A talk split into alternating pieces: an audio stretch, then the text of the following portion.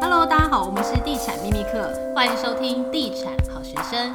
Hello，大家好，今天邀请这个特别来宾呢，我觉得她非常甜美，对，超美的，对啊，超有气质的，她就是财经主播叶芷娟。Hello，芷娟。Hello，大家好。可是你说我超美，但是大家看不到啊。他会看附上你的照片，对。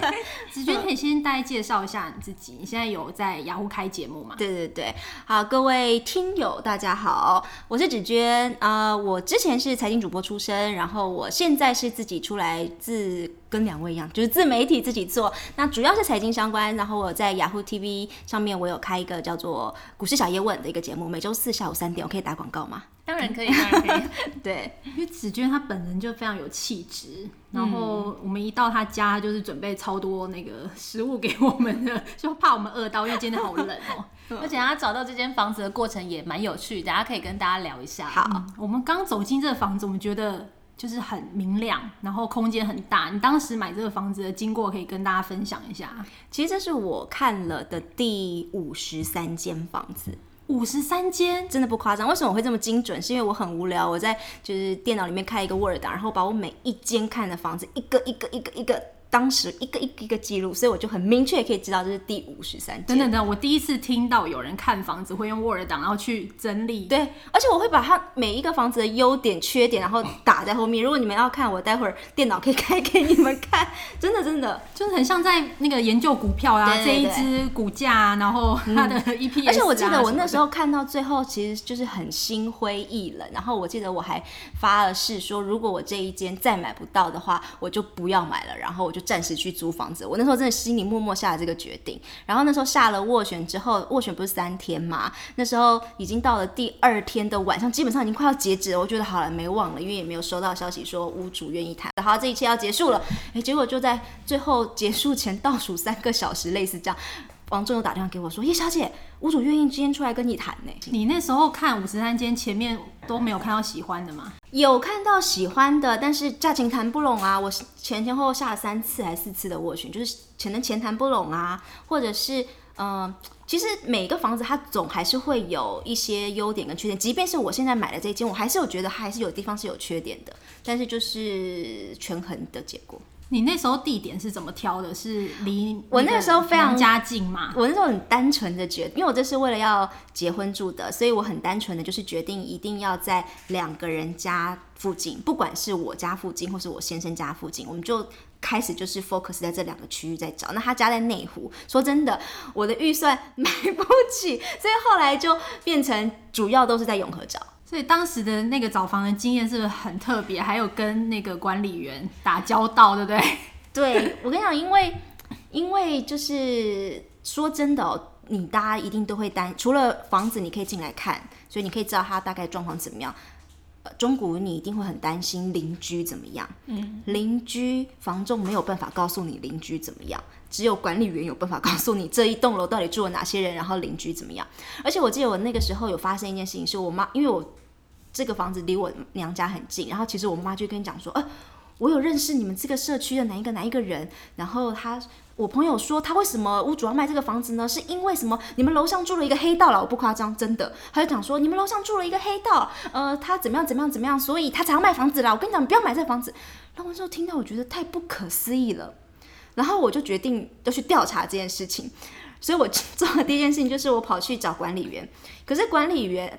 他不会理你，因为在那个当下要买房生人啊。第一你是陌生人，然后那个那段期间房子要卖，所以有太多的人会来这里，他会觉得很烦，他不想要跟任何人讲话，所以我就发挥了装可爱的本性，就是说。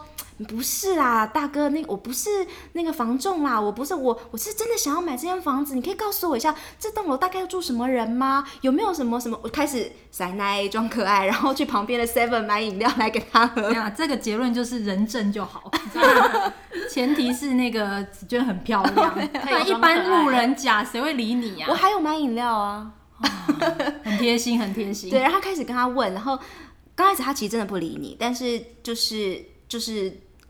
厚着脸皮就是一直问，一直问，一直问，一直问。然后我记得我还来了两次，两次都买了饮料。然后后来他就是，我觉得后来他就整个就有敞开心胸，敞开心胸到二楼住谁，三楼住谁，四楼是他每一层楼通通告诉你。对，他说那个人做什么，然后后来我就咦也打听到说。呃，基本上管理员认为邻居都是非常好，我觉得光他跟我讲说邻居人都非常好这件事情就够了。嗯，所以黑道大哥是一个误会。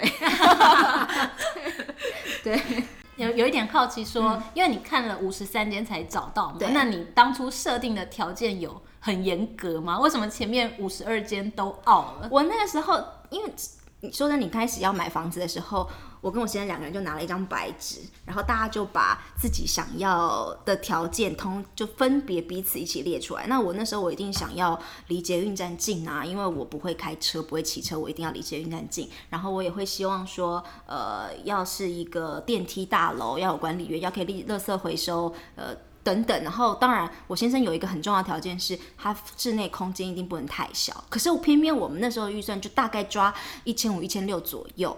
然后你想想看，光捷运站近这件事情就很难了，就要在那个预算里面抓就很难。然后他又很在意室内实际坪数，然后那时候我还希望，我也希望买一些很新的房子。我那时候也希望可以五年内的房子。然后你看，五年内房子的呃公设一定会有一定的比例。然后如果我又要买到室内实际的坪数，还要在那个预算里，我每次 App 输入进去跳出来，结果都是零啊。是不是很想哭？这里的公设比是多少？十呃十几二十几呃不到二十十几十几，因为这个毕竟是后来我买这个毕竟是十六十七年，就是不到二十年的房子，但是它已经没有那么的新了，所以它的公设没有那么高。嗯，可是它某种程度上它也旧了。嗯嗯，那那时候你完全不考虑预售案吗？完全不考。你有去看吗？为什么？因为我曾经有一次是呃不在永和，就是有一个预售案，那一次的经验是我当天的早上。跟呃房仲约了一个中古屋要看，然后那个预售案就刚刚好在中古屋的旁边，非常刚好。然后我早上去看了那个中古屋，然后我就上去，我记得那时候看是六楼还是七楼吧，我就从那个视线方面往外面看之后，我发现它其实可以正对看到一个福地，它其实不算是一个算私人墓，就是一个私人的一个家，只有一座吗？只有一座，很妙，只有一座。然后它就是一个私人的，就很奇妙，就是这样。然后。呃，可是这那个东西一定是你必须要登上那个高度看出去你才看得到。如果你从一楼往上看，是完全看不到那个地方的。那那个预售案其实就紧邻那栋中古屋，所以我就在那天我就突然发现说，如果我当时去，假设我买那个中古屋，那呃，对不起，假设我买了那个预售屋，它到时候盖起来了，我百分之七八九十肯定我那个高度看出去会看得到，那我介意。但是如果我是预售物的情况下，我可能会不知道这件事情，所以后那一次的经验之后，我就打定主意说，那我不暂时不要找预售物了，因为我没有办法掌握事情太多，尤其是第一次买房，我觉得我不了解的东西太多，我没有办法去买一个我看不到的东西。哇，那其实真的是有风险呢。你那时候如果没有看那个中古屋，你搞不好因为那个预售屋，你觉得美轮美奂，对，你就因此入手，有可能。结果呢，住进去发现，哎，其实我就看你在不在乎，那只是说我在乎这样，嗯。因为你还有一个就是心法，就是说不要跟房仲叠对叠，对不对？我觉得很重要，因为我觉得，因为我因为我们很常都会觉得房仲其实他会用一些话术来蒙骗我。我觉得你要找一个你喜欢的房仲，因为我那个时候是呃在各区，就即便只是永和。我都放了三四个房仲，然后我在其他中山区或是那时候文山区，我也有去那边看，然后我也每一个地区我都都有找房仲，然后你就会发现有一些你真的会不是那么的舒服，可有一些你就是喜欢它。那如果我觉得频率有对到的时候，我宁可是呃站在相信他的立场，你自己的底线抓住之后，你相信他，我觉得是占有，不是。敌对是真的，因为，呃，包含像是你，他要去帮你跟屋主谈嘛，那他要够厉害跟屋主谈，然后他有些案子他不能骗你，这个状况到底是什么？那，嗯，我觉得他也需要被人舒服的对待，那他心情好，就你彼此就是一起作战的那种感觉。嗯，那你当时出价有没有什么样的撇步吗？我那个时候这个是最难的。我我我我真的就是很乖的，从那个实价登录先去找那个附区附近的，但是偏偏这个社区已经将近十年没有售出的案例，所以就只能够找周遭，稀有稀有，就只能找周遭，然后呃，同样屋龄的吗？对，然后只能够，当然我还有就是我到底有多少钱？我记得我这个房子那个时候屋主开是开超过两千万。对，然后呃，便宜耶。然后，但是我觉得那都是开价啊，开价只是开好玩的。对，Okay 我那时候就是这么觉得。我记得我第一时间好像一千六让他去谈，然后我记得我那个时候，呃，他当然在那个过程中，他一定会打电话来，一直跟你讲说，哎，小易小姐，你这个价钱屋主不愿意跟你谈，就是他不愿意，你要不要加点价？然后就是说，我那个时候就是很。笃定的告诉他说：“我会加价，可是前提是你人要出来跟我谈。在你人没有出来跟我谈之前，在斡旋的那个时候，我不会加任何一毛钱。我说我有扣打会加，但是前提是你要把屋主约出来，我会加。但是现在我不会。如果你屋主约出来，对我说你屋主如果约不出来，那。”那就是我不可能在这个时间点讲，我有很秒很很明确的告诉他这件事情。那后来是真的，他一定就是他有约出来。后来他约出来我才加的，对，没错，就当往上加那个加。我也知道一千六要买到有点难啦，我要留一点，到时候谈判的扣打在里面。其实他那个谈判扣打，你应该都会有预先先设定好，因为你还要抓你后续的装潢费啊。其实我觉得，其实我觉得也没有那么难抓，因为你自己有多少钱，这件事情很。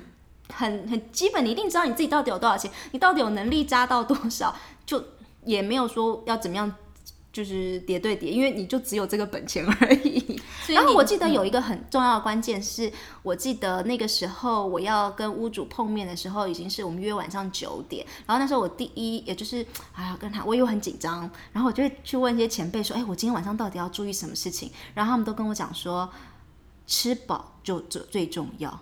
嗯，吃饱。他说，如果饿了，就是血糖不够会误事，而且会很生气。所以我后来，我后来，我那天吃的超饱，我去吃完吃到饱之后，才来跟他谈房子。对，我就去先去吃了吃到饱，然后吃完之后再来跟他谈，就是出价。后来我觉得这对，因为说真的，谈判的过程，下斡旋谈判过程当中是很累的，然后好几个小时，然后也还蛮晚的。那个时候，我记得我那种签约下去的时候是十凌晨十二点，其实是很晚的。所以我相信。如果你在没有吃饱的情况下，可能你会站不住自己的底线啊，或者是太想买到，就很愿意去追一个什么样价。但如果你吃饱，你充满着血液都有糖分的时候，我觉得比较不会误事。所以子娟给了大家两个很棒的建议：嗯、第一个就是见面三分情，对，就是出来再谈；然后第二个就是吃饱再谈。呃，我刚刚说的不要跟房仲叠对叠，你跟屋主其实也不用叠对叠，因为呃。我那时候我记得我刚开始碰，因为他虽然是两边拉开来谈，但是一开始他一定会让两个买方跟卖方见面一下嘛，对。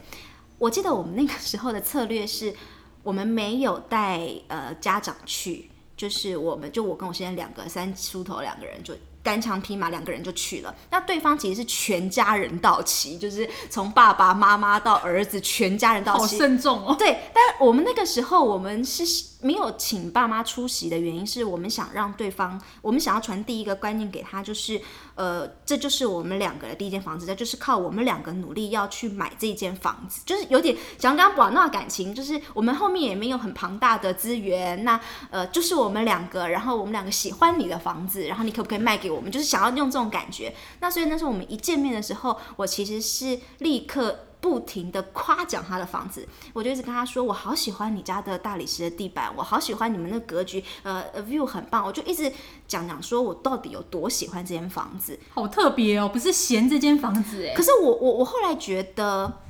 当下那个屋主，就是屋主妈妈是开心的，因为她会觉得她你懂欣赏我这个房子，因为这一间房子前屋前任屋主他也是第一手屋主，他已经住了十几年，对他来说他一定也是喜欢这间房子，而且也有情感了。对，然后所以突然有一个人来，然后你一直不停的夸奖他的房子，然后他其实后来是我的房仲跟我讲，他说呃他们在谈价钱的过程当中，屋主妈妈也有讲说他看到一个。年轻人喜欢他的房子，他其实是开心的。你想看，你们可能也看到过去的自己吧，就是买第一间房然后成家的那个过程。对，对，对，嗯，非常励志，非常棒。那我们想要问最后一题，嗯、因为你现在开始付房贷，你一个月付多少？大概可以四万块，四万块。嗯、但是因为你现在又自己出来创业嘛，对所以你就是得要去分担，就是你每个月的房贷。对，那你还要再抓一部分费用，当然也还要投资。这件事情就告诉我们，结婚很重要，因为有两个人四万可以除以二。但是有你大概现在还抓多少可以再做理财的一些配置？其实如果你用四万除以二的情况下，其实我我的身上其实就是两万块，其实还好。对，其实还好。那如果是理财的部分，你大概会抓你的薪水大概几几成？可以这么说，就是我会把单就是比较是意外，也不是意外，就是那种单笔的案子进来的那种钱。如果只是那种单笔一笔一笔一笔。的，我就会让它进到投资账户里。可是如果是很固定，比如说我固定的节目，它是一个固定的大概钱会进来那种，我就会是日常生活还有房贷去用。嗯，但我只要是那种，比如说我主持一场活动进来多少钱，或是呃，反正那种专案性的钱，我就会让它全部进投资账户去。嗯，那你会是比如说，比如说。呃，这个月我们赚了一笔钱，然后结果你就直接放在房房，赶快把房那个房贷还掉嘛？你会这样？我没有哎、欸，你不会这样，因为现在低利率的关系。对，嗯、而且我甚至就是还有用，就是家里没有房贷的房子，再另外借钱出来投资。这个应该一般人是没办法学吧，就是专业的人才才可以操作。其实我我我我我是觉得，因为比如说像大家不是有些人在房地产上投资的时候，他们会去买一个套房，然后可能就是出租给房客。那可能房客你每个月的租金可以用来帮你 cover 你跟银行贷款，不就是这个模式吗？其实，在现在这个模式也是一样的，就是我一样是借了一笔钱出来，只是我把这一笔钱全部投到了基金里头，我还不是投股市，因为我要还银行钱，所以我必须要。它够稳，我承认股市没有基金那么的平稳，所以我这笔钱进来，我是进到基金里面去。那我一样让它做到每个月的配息进来，可以让我去还银行的房贷，就是让它这样。不过我目前这个状况，它只是完全的 cover，它没有让我有多一毛，就是。多的钱，就是假设我一个月要还两万块，我的月配息进来也差不多，有时候还会低一点，一万八左右，我就自己再贴个两千块进去，然后还给银行，就是这样子。但是我我办二十年期，我就是想二十年后我的房贷还完了，然后那一笔基金全部都是我的资产。